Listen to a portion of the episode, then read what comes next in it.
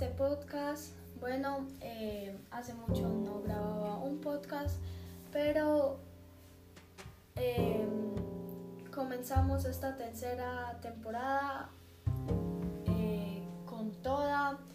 Vamos a tener muchas sorpresas, mucha tecnología y con alegría. Así que no perdamos más tiempo y, y vayamos a comenzar.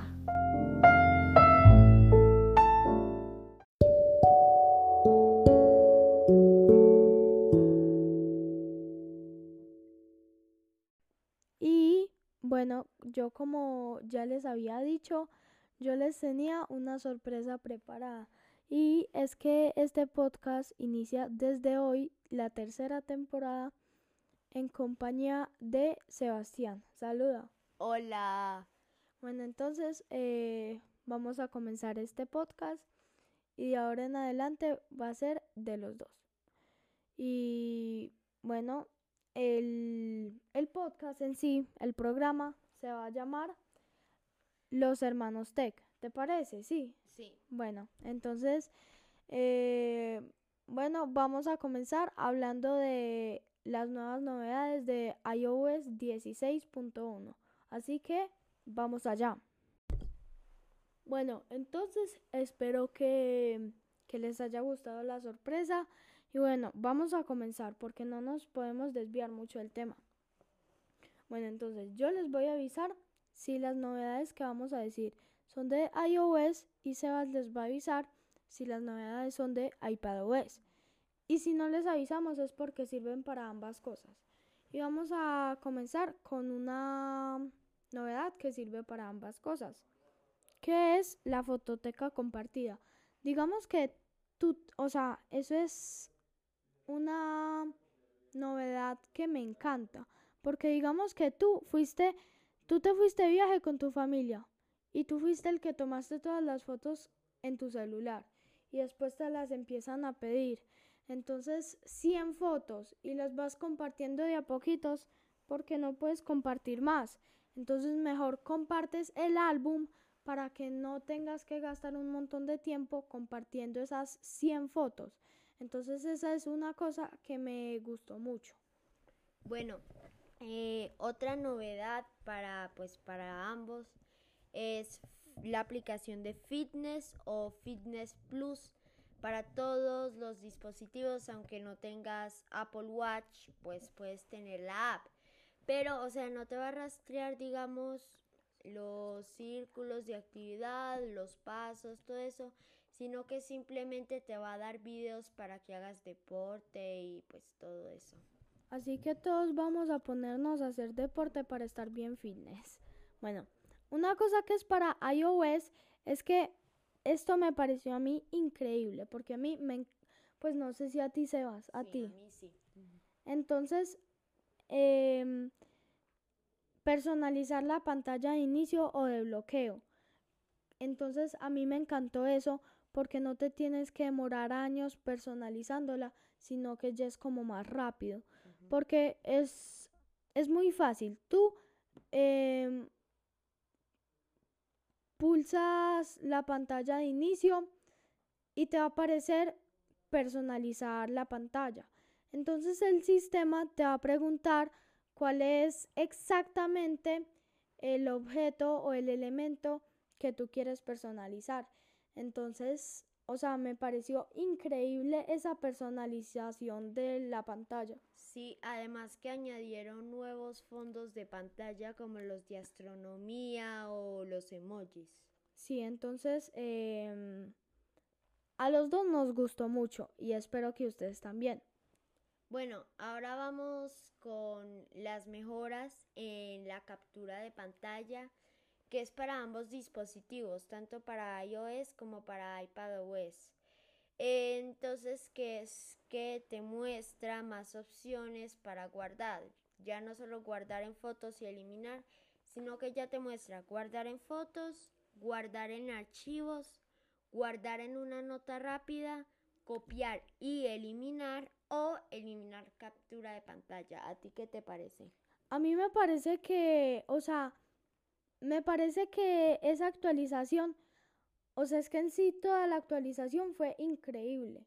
Pero me parece que esto en sí tiene como más productividad porque, pues sí, porque se ve como más, más fresco el botón de, de la captura de pantalla y tiene más opciones para guardar la, la captura, que antes eso no lo tenía. Bueno, además desde iOS 16 puedes editar o eliminar los mensajes tanto en el iPad como en el iPhone. Em, pero también tienes que tener en cuenta que si la otra persona no tiene iOS o iPad OS 16, entonces pues no le elimina el mensaje y tampoco le em, edite el mensaje. Entonces eh, tienen que tener cuidado con eso porque a nosotros ya nos ha pasado. Entonces tienen que o revisar que la otra persona sí tenga iOS 16 o, o no equivocarse.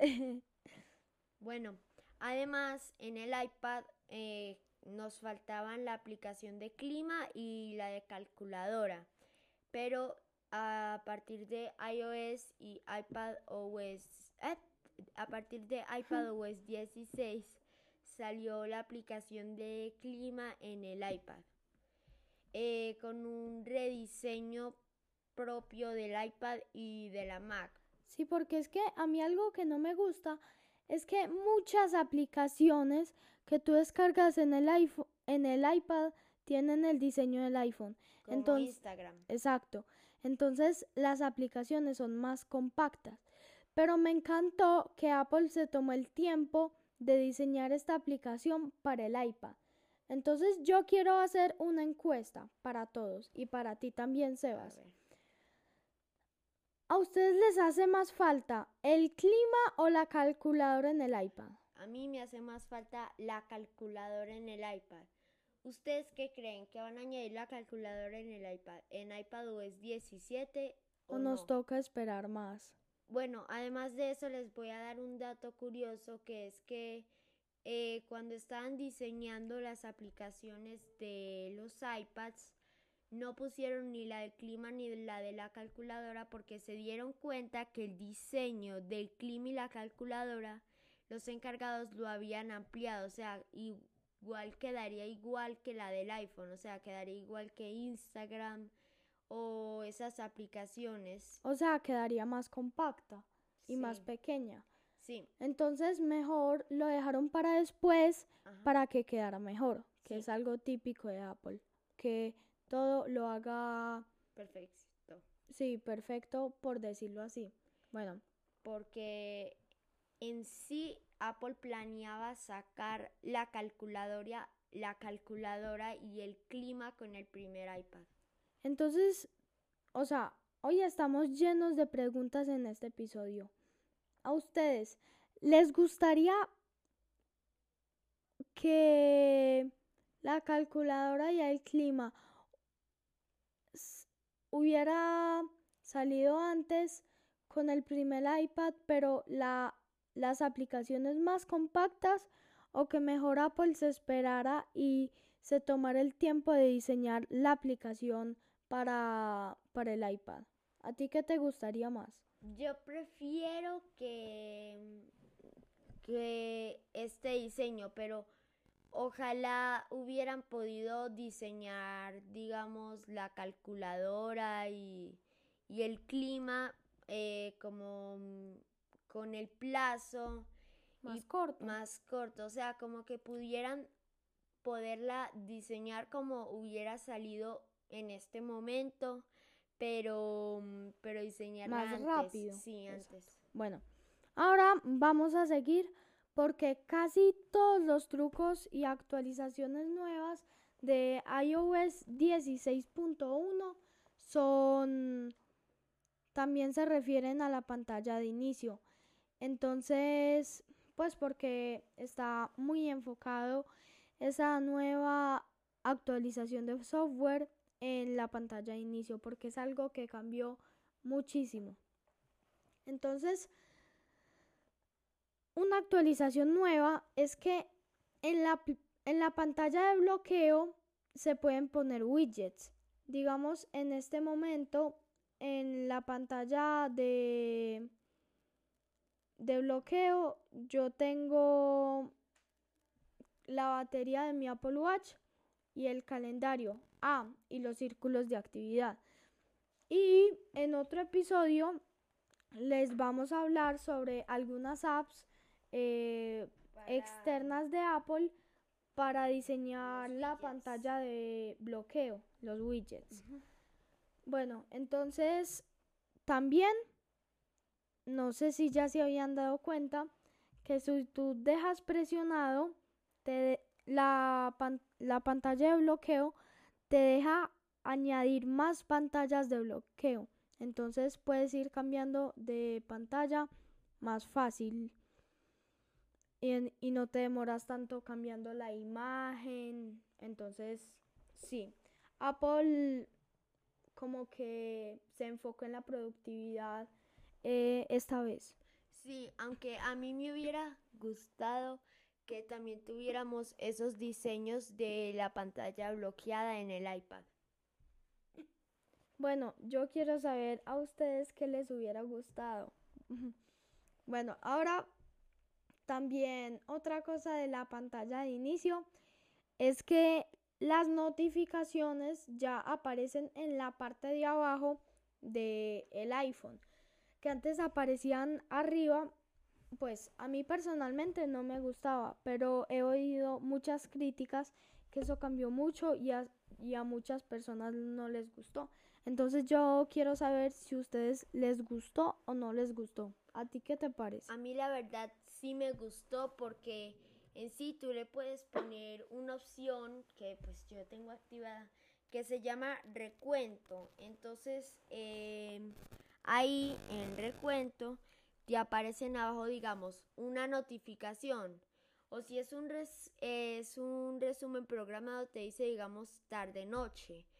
Entonces también me gusta porque puedes ver más tu fondo de pantalla y no te lo tapan tanto las notificaciones. Exacto, eso es exactamente por lo que a mí me gustó la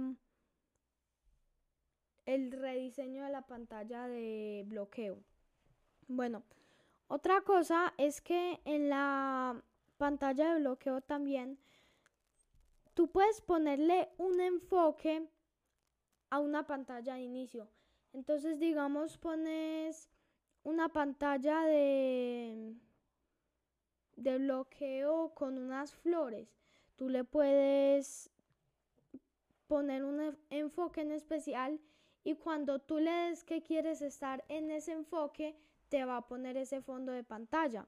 Entonces eso también me gustó mucho a mí. Bueno, Seguimos con las actualizaciones para ambas cosas, el iPad y el iPhone, que es SharePlay. Si ustedes no saben qué es SharePlay, es que tú puedes ver una serie o un video o algo así mientras estás chateando con tus amigos. Entonces, digamos, tú te metes a Netflix a ver una serie y te sales de Netflix y mientras ves la serie puedes hacer otras cosas. Entonces, como yo decía antes, Apple se enfocó mucho en, en la productividad de, de, las personas porque em, en esta actualización hizo las cosas mucho más rápido. Bueno, además, yéndonos a, Safari, eh, se pueden desde ahora compartir pestañas de Safari. Digamos, creas una de trabajo. Entonces la puedes compartir, digamos, si eres youtuber, la puedes compartir, digamos, a tu productor, a tu editor y todas las personas van colaborando en esa pestaña de Safari eh, abriendo páginas y todo.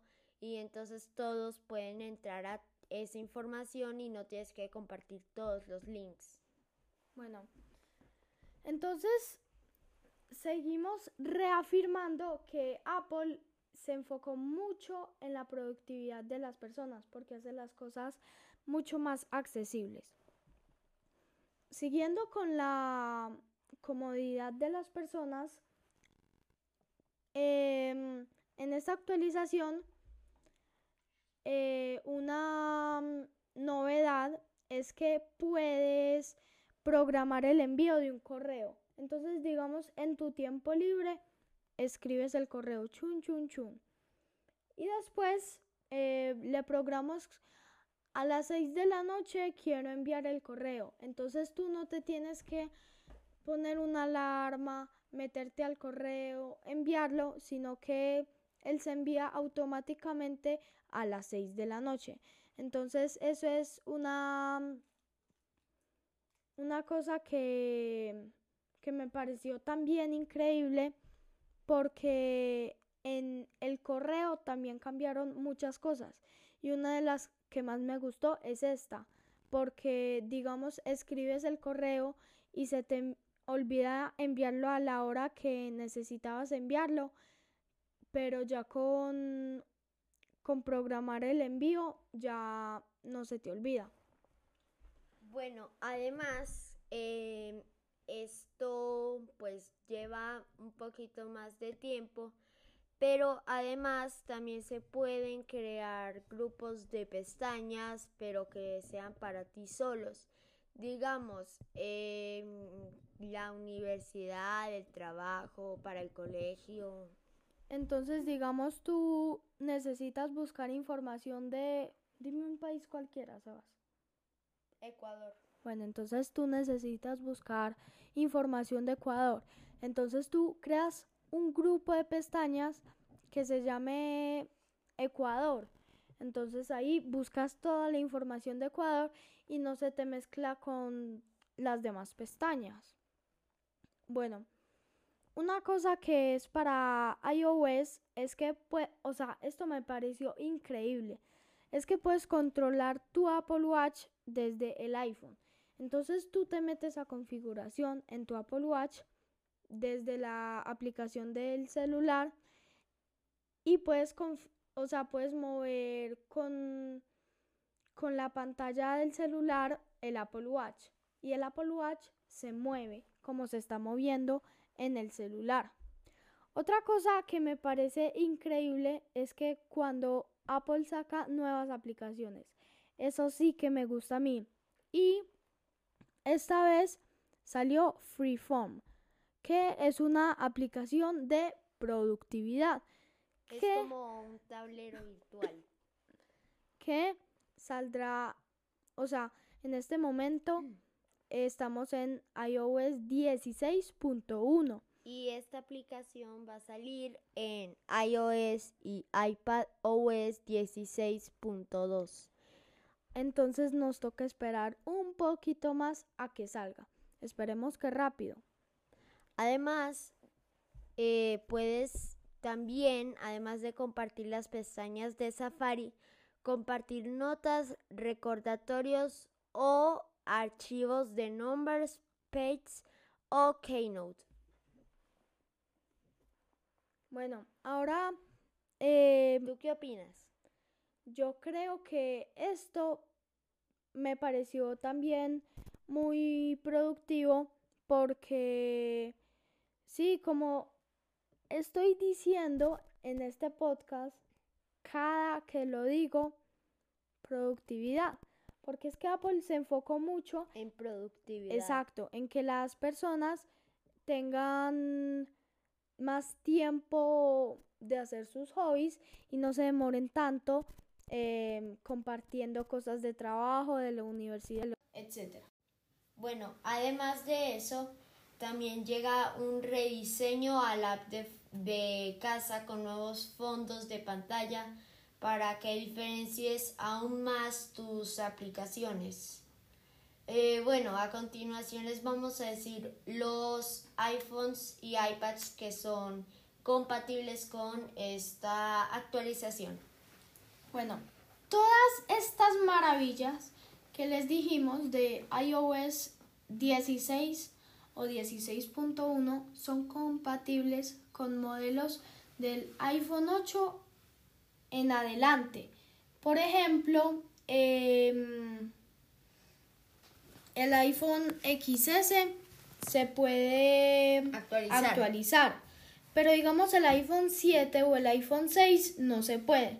Entonces espero que tengan uno, un iPhone 8 o más adelante para que puedan disfrutar de todas estas actualizaciones.